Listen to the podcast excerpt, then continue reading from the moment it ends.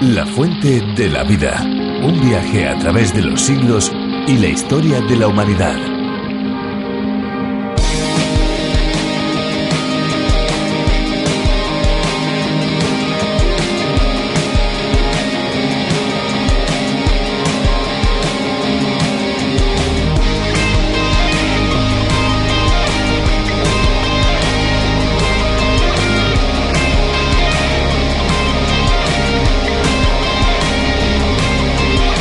Los efectos adversos a la salud provenientes de contaminantes como el plomo que pueden ocurrir en el agua potable incluyen efectos agudos que podrían tener un impacto inmediato para la salud. Inmediato, pero al mismo tiempo hablamos de efectos crónicos que podrían ocurrir si los contaminantes son ingeridos a niveles insalubres a lo largo de muchos años.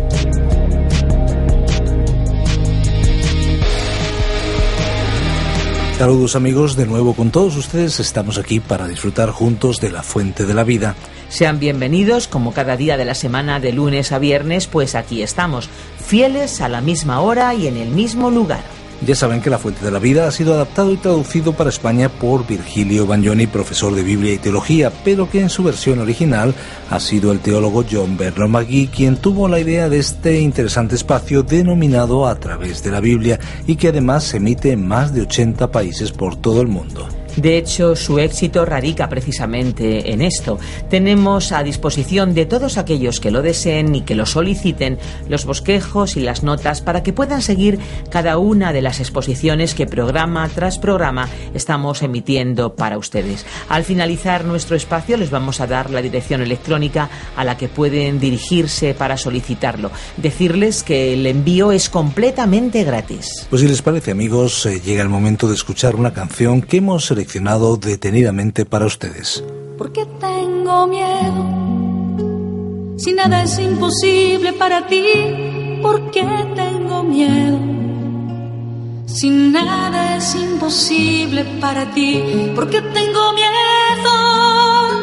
Si nada es imposible para ti, ¿por qué tengo miedo? Si nada es imposible para ti.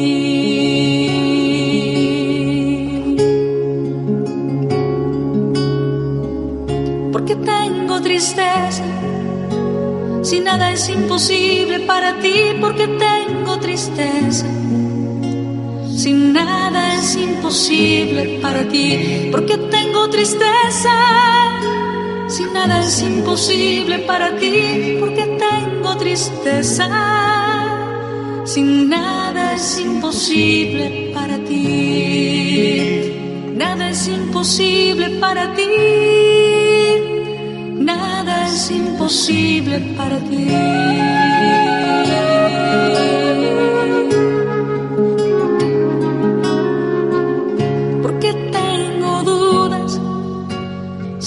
Es imposible para ti, porque tengo dudas. Si nada es imposible para ti, porque tengo dudas. Si nada es imposible para ti, porque tengo dudas sin nada es imposible para ti.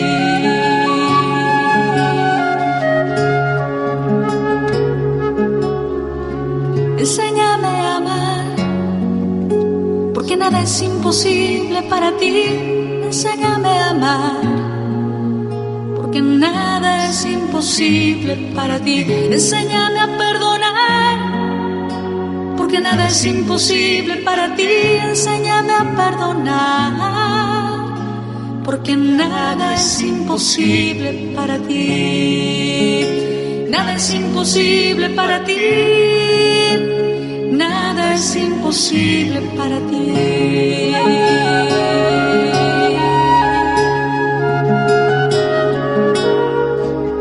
Tú te hiciste porque nada es imposible para ti, tú te hiciste hombre.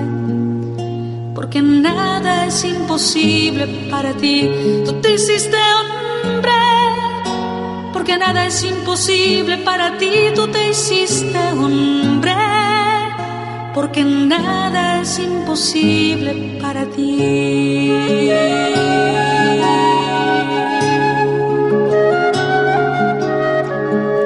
Tú venciste a la muerte, porque nada es imposible para ti. Tú venciste a la muerte, porque nada es imposible para ti. Tú estás entre nosotros porque nada es imposible para ti, tú estás entre nosotros. Porque nada es imposible para ti. Nada es imposible para ti. Las telenovelas son una especie de series que suelen tener una sola temporada y muchos episodios.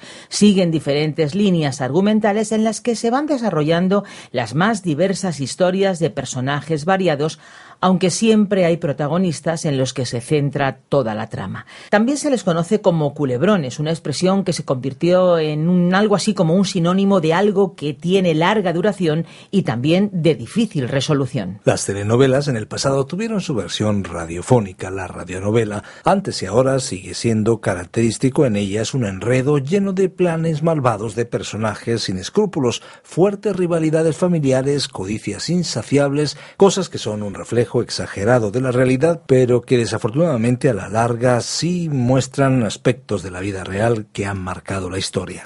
Pues el relato de hoy es digno de un buen guion para telenovela, y si no, van a juzgar ustedes mismos. Nos vamos a ir a los capítulos 9, 10 y 11 del segundo libro de Reyes para encontrarnos con una muerte trágica y cómo Atalía arranca o usurpa el trono y el poder. Toda una serie de acontecimientos que nos van a mantener expectantes. Pero aquí no se trata de novelas, se trata de la misma historia, la historia del libro de los libros. Acompáñenos porque, como alguien dijo, la realidad siempre supera la ficción. Vamos a escuchar nosotros volvemos al finalizar nuestro espacio. La fuente de la vida. Nuestro pasaje bíblico de hoy se encuentra en el segundo libro de los Reyes, desde el capítulo 9, versículo 31, hasta el capítulo 11, versículo 10. Continuamos hoy nuestro recorrido por el capítulo 9 del segundo libro de los Reyes. Y en nuestro programa anterior dijimos que este es uno de los capítulos más sórdidos de la historia bíblica.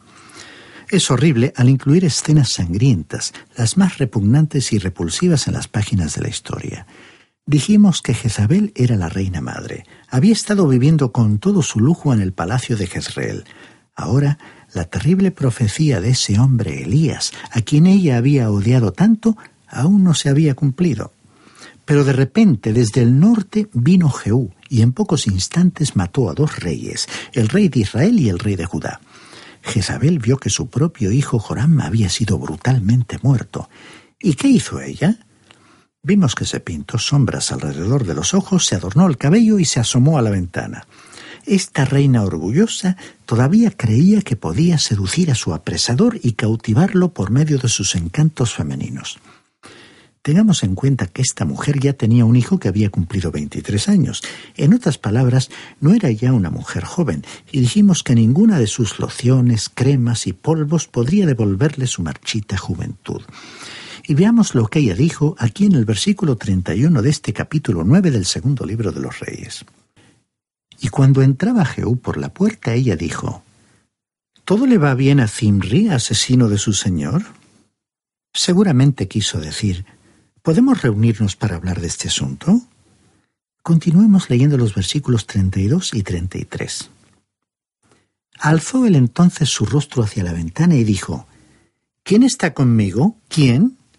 Se inclinaron hacia él dos o tres eunucos, y Jehú les ordenó, Echadla abajo. Ellos la echaron y parte de su sangre salpicó la pared y los caballos, y él la atropelló. Jehú permaneció impasible e insensible ante las palabras de Jezabel, o sea que él no tuvo piedad alguna con ella. Jezabel nunca le había infundido miedo y nunca le había resultado atractiva. Entonces dijo, Echadla abajo. Y los eunucos la echaron abajo y su cuerpo se golpeó violentamente contra el suelo. Este, estimado oyente, y lo que sucedió después fue un cuadro horroroso y terrible, una tragedia sin precedentes. A pesar de las circunstancias, una reina madre habría sido tratada normalmente con más respeto. Pero no ocurrió así en el caso de Jezabel, y leemos en el versículo 34. Entró luego Jehú, y después que comió y bebió, dijo, Id ahora a ver a aquella maldita y sepultadla, pues es hija del rey. ¿Cómo pudo comer Jehú después de haber cometido un acto tan horripilante? Francamente, él mismo era como un demonio en forma humana. Era un soldado rudo, sin cortesía y ciertamente sin caballerosidad. Todo lo que tenía era una gran ambición. No evitó ninguna oportunidad para cometer un crimen. Era pues un ser depravado y envilecido. Y leemos en los versículos 35 al 37 pero cuando fueron a sepultarla no hallaron de ella más que la calavera, los pies y las palmas de las manos. Entonces regresaron a comunicárselo y él dijo, Esta es la palabra que Dios pronunció por medio de su siervo Elías, el tisbita. En la heredad de Jezreel se comerán los perros las carnes de Jezabel. El cuerpo de Jezabel será como estiércol sobre la superficie del campo en la heredad de Jezreel, de manera que nadie pueda decir, esta es Jezabel. Cuando Jehú envió a sus siervos a sepultar a Jezabel, los perros ya se la habían devorado. Pero, estimado oyente, en el cielo tan solo habrá resonado una voz como la de Apocalipsis capítulo 19 versículo 2 que dice, Porque sus juicios son verdaderos y justos, pues ha juzgado a la gran ramera que corrompía la tierra con su fornicación, y ha vengado la sangre de sus siervos de la mano de ella.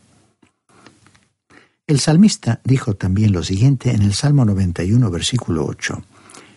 Ciertamente con tus ojos mirarás y verás la recompensa de los impíos.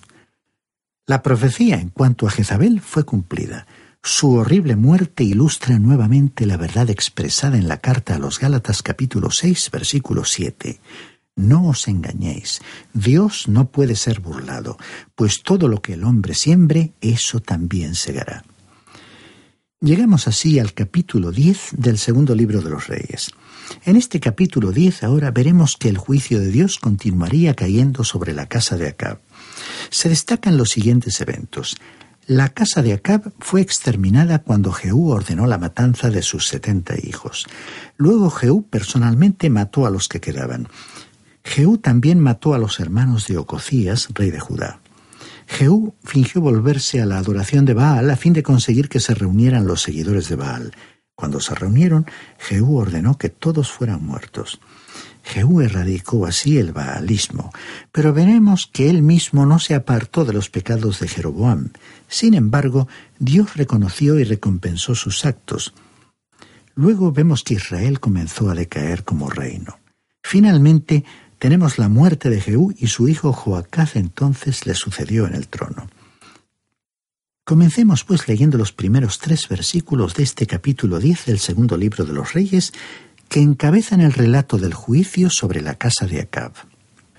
Acab tenía en Samaria setenta hijos, así que Jehú escribió cartas y las envió a Samaria a los principales de Jezreel, a los ancianos y a los tutores de los hijos de Acab, diciendo, Inmediatamente que lleguen estas cartas a vosotros, como tenéis a los hijos de vuestro Señor, y también tenéis carros y gente de a caballo, la ciudad fortificada y las armas, escoged al mejor y al más recto de los hijos de vuestro Señor, ponedlo en el trono de su padre y pelead por la causa de vuestro Señor. Jehú concedió el privilegio a los hijos de Acab de que lucharan por el trono de Israel. Ninguno de aquellos setenta hijos estaba dispuesto a enfrentarse a Jehú. Entonces los ancianos de Israel, para preservar sus propias vidas, probaron su lealtad a Jehú matando a estos setenta hijos de Acab. Dice el versículo once. Mató entonces Jehú a todos los que habían quedado de la casa de Acab en Jezreel, a todos sus príncipes, a todos sus familiares y a sus sacerdotes, hasta que no quedó ninguno. Leamos ahora los versículos 12 al 14, en los que vemos que Jehú aniquiló a los príncipes reales de Judá. Luego se levantó de allí para ir a Samaria, y en el camino llegó a una casa de Esquileo de los pastores. Halló allí a los hermanos de Ococías, rey de Judá, y les preguntó, ¿Quiénes sois vosotros? Ellos respondieron, Somos hermanos de Ococías y hemos venido a saludar a los hijos del rey y a los hijos de la reina. Entonces él dijo, apresadlos vivos. Después que los tomaron vivos, los degollaron junto al pozo de la casa de Esquileo. Eran cuarenta y dos varones y no quedó ninguno de ellos. Después de acabar con la casa de Acab, Jehú se dispuso a acceder al trono en Samaria. Allí se encontró con cuarenta y dos hermanos de Ococías, el rey de Judá, y también les dio muerte a ellos. Es interesante observar, sin embargo, que uno de ellos fue salvado y que era descendiente de la casa de Saúl. Leamos el versículo 15 de este capítulo 10 del segundo libro de los Reyes. Cuando partió de allí se encontró con Jonadab, hijo de Recab. Después que lo hubo saludado, le dijo, ¿Es tan recto tu corazón como el mío lo es con el tuyo? Lo es, respondió Jonadab. Puesto que lo es, dame la mano. Jonadab le dio la mano, luego lo hizo subir consigo en el carro. Jehú, a un camino a Samaria, se encontró con Jonadab, hijo de Recab, y le dirigió una única pregunta. ¿Eres amigo o enemigo? Jonadab fue el fundador de la secta muy estricta de los recabitas, mencionada por el profeta Jeremías. Era indudablemente un hombre influyente. Aparentemente apoyó con sinceridad la política de Jehú en contra de la casa de Acab y estuvo dispuesto a prestar su apoyo permitiendo que le vieran en el carruaje de Jehú. Leamos ahora los versículos 18 y 19 que encabezan el relato en que Jehú exterminó a los adoradores de Baal. Después reunió Jehú a todo el pueblo y les dijo, Acab sirvió poco a Baal, pero Jehú lo servirá mucho.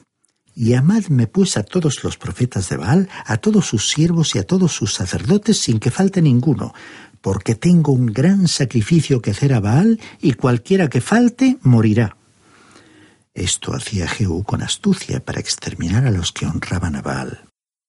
Lo siguiente que hizo Jehú fue reunir a todos los profetas de Baal, emitiendo una declaración falsa de que ofrecería un gran sacrificio a Baal.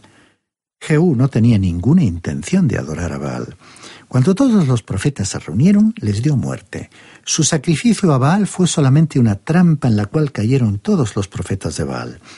Leamos el versículo 29 en relación al hecho de que Jehú continuó en los pecados de Jeroboam. Con todo eso, Jehú no se apartó de los pecados con que Jeroboam, hijo de Nabat, hizo pecar a Israel, y dejó en pie los becerros de oro que estaban en Betel y en Dan. A pesar de que Jehú matara a los profetas de Baal, no se vinculó a los profetas de Dios. O sea que Jehú se volvió a la adoración del becerro que Jeroboam había establecido. No adoró a Baal ni a los dioses de los sidonios, sino que se implicó en la adoración del becerro, la cual al parecer había provenido de la tierra de Egipto. Es decir, que Jehú no se volvió al Señor, pero como demostró celo y entusiasmo por la causa del Señor, Dios le dio una recompensa terrenal o sea, que prolongó el reino de su casa por cuatro generaciones. Leamos el versículo 30. Y el Señor dijo a Jehú, Por cuanto has obrado bien haciendo lo recto delante de mis ojos e hiciste a la casa de Acab conforme a todo lo que estaba en mi corazón, tus hijos se sentarán sobre el trono de Israel hasta la cuarta generación. Aunque Jehú fue un hombre brutal, Dios utilizó la ira de ese hombre para el reconocimiento de su nombre y para ejecutar la justicia divina sobre aquellos que habían ensangrentado esa tierra con sus crímenes e injusticias. Y leemos en el versículo 32 de este capítulo 10 del segundo libro de los Reyes que Israel fue atacado por Azael de Siria. En aquellos días comenzó el Señor a cercenar el territorio de Israel. Azael los derrotó en todas las fronteras. ¿Qué fue lo que ocurrió aquí? Bueno, el reino de Israel o del norte estaba ya por ser conducido al cautiverio. Desde aquel momento en adelante habría una decadencia que al fin resultaría en un desastre. Aquellos israelitas serían llevados cautivos a Asiria. El capítulo concluye con la muerte de Jehú, que había reinado sobre Israel por veintiocho años. Llegamos así, en el segundo libro de los Reyes, al capítulo 11, versículos 1 al 10. Los capítulos 11 y 12 desarrollan el tema de Joás, el niño rey de Judá. Aunque la historia de Acab y Jezabel no constituye precisamente una sección agradable, y algunos pensarán que ya habíamos terminado con ella, pero no es así. Mientras que es verdad que Jehú había eliminado a toda la línea de descendencia de Acab en el reino del norte, el de Israel, una hija de Acab y Jezabel, Atalía, se había casado con alguien de la línea del rey de Judá, del linaje de David, y en este momento era la reina madre. como digna hija de sus padres, llegó más lejos aún en su crueldad con un acto increíblemente terrible. Antes de comentar más detalladamente este capítulo, diremos que éste se destaca por los siguientes eventos. Cuando Atalía vio que su hijo Ococías fue muerto por Jehú, esta hija diabólica de Jezabel trató de destruir toda la estirpe real. Destruyó a todos los príncipes de descendencia real, excepto a Joás, quien había sido ocultado por una hermana de Ococías. Cuando Joás cumplió siete años, fue dado a conocer a los gobernadores del reino, quienes a su vez conspiraron para quitar del trono a la cruel Atalía. Ella entonces fue muerta y Joás se convirtió en rey a los siete años de edad. También Joiada el sacerdote encabezó un movimiento para volver a la adoración del Señor, y el baalismo que había invadido a Judá fue erradicado. Comencemos entonces nuestra lectura de este capítulo 11 del segundo libro de los Reyes con el versículo 1 que expone la acción en que Atalía asesinó a sus nietos. Cuando Atalía, madre de Ococías, vio que su hijo había muerto, se levantó y destruyó toda la descendencia real. Mientras el rey Ococías vivió, Atalía realmente había actuado como reina porque controló a su hijo. En muchos aspectos fue como Jezabel. Al morir Ococías, le correspondía a un nieto de ella acceder al trono, y Atalía no estaba dispuesta a permitirlo. Temía no poder controlarlo, y entonces perdería su posición en el poder. Así que, ¿qué hizo? Destruyó a todos los que pudo y que formaban parte de la línea de descendencia de David es decir, que intentó exterminar a toda la descendencia de David. Este fue otro intento de Satanás de destruir la línea de descendencia que conduciría al Señor Jesucristo. Así fue como Satanás trató de borrar la línea de David para que el Salvador no naciera. En el transcurso de los siglos, Satanás ha tratado de eliminar a los judíos. En Egipto, el Señor preservó a Moisés y los judíos no fueron muertos y se les permitió salir de Egipto. En el libro de Esther, Amán intentó exterminar a los judíos, pero su intento fue frustrado. Satanás estuvo detrás de cada uno de esos intentos. Y en este momento de nuestro relato, esta mujer, Atalía, intentó exterminar esa línea de descendencia de David. Aunque ella pensó que había aniquilado a todos los descendientes, se equivocó, pues aquí se nos dice que se le escapó uno. Leamos entonces los versículos 2 y 3 de este capítulo 11 del segundo libro de los Reyes. Pero Josaba, hija del rey Joram, hermana de Ococías, tomó a Joás, hijo de Ococías, y lo sacó furtivamente de entre los hijos del rey a quienes estaban matando, y junto con su nodriza lo ocultó de Atalía en el dormitorio, y de esta forma no lo mataron. Seis años estuvo escondido con ella en la casa del Señor, mientras Atalía reinaba sobre el país. Ella llegó al trono después de que su hijo fuera muerto, y por algunos años estuvo gobernando sola, que era la forma en que ella quería ejercer el poder. Pero mientras tanto, el niño Joás seguía creciendo. Continuamos leyendo el versículo 4 que nos explica cómo Joás accedió al trono de Judá. Pero al séptimo año envió a llamar Joiada a los jefes de centena, capitanes y gente de la guardia. Los metió consigo en la casa del Señor. Hizo con ellos una alianza bajo juramento en la casa del Señor y les mostró al hijo del rey. Cuando Joás tenía unos siete años, Joiada mandó a buscar a los jefes, los capitanes y a los guardias, y les reveló que el difunto rey tenía un hijo que aún vivía.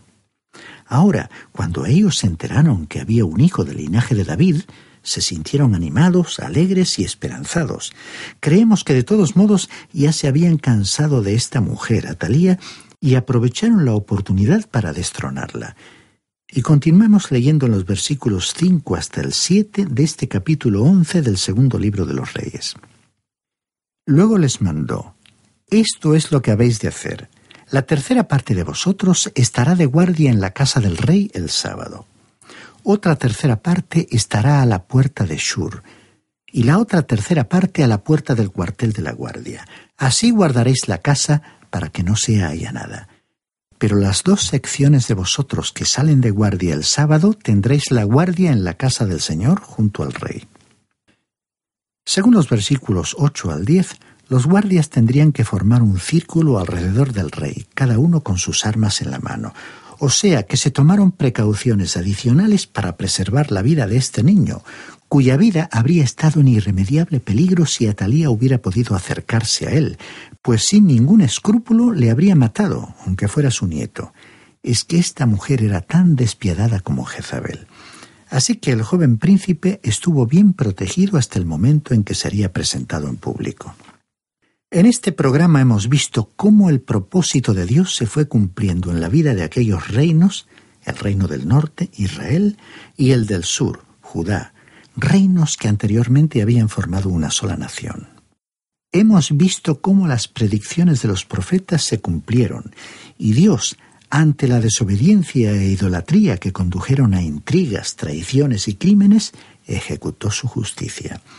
Pero también vimos a Dios dando nuevas oportunidades a aquellos que, aunque le siguieron, cometieron errores. Y así actuó Dios en todos los tiempos. Hoy como ayer, Él mira al interior de las personas y perdona, dando una nueva oportunidad a aquellos que reconocen sus errores y están dispuestos a rectificar y a los que se han alejado de él le sigue hablando y amando, esperando, como el padre de la parábola del Evangelio de Lucas capítulo 15 esperaba el regreso del hijo que se había ido del hogar. Estimado oyente, Dios le recibirá a usted y a todo aquel que quiera tener por primera vez una relación con Él. Las puertas del hogar celestial están abiertas para usted gracias a la obra del Señor Jesucristo en la cruz.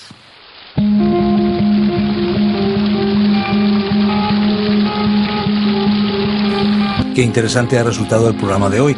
Esperamos que en el próximo programa puedan ustedes estar con nosotros. Pues sí, eh, mientras que llega el siguiente, si ustedes quieren pedirnos los bosquejos y las notas de este espacio que han escuchado hoy, lo pueden hacer en nuestra dirección electrónica o bien en nuestro teléfono. También pueden pedirnos algún ejemplar de la Biblia o un Nuevo Testamento. El envío va a ser completamente gratuito. Sí, vamos allá con los números de teléfono para que ustedes puedan contactar con nosotros. El 91 422 0524 o también pueden escribirnos al apartado 24081, apartado 24081, código postal 28080 de Madrid.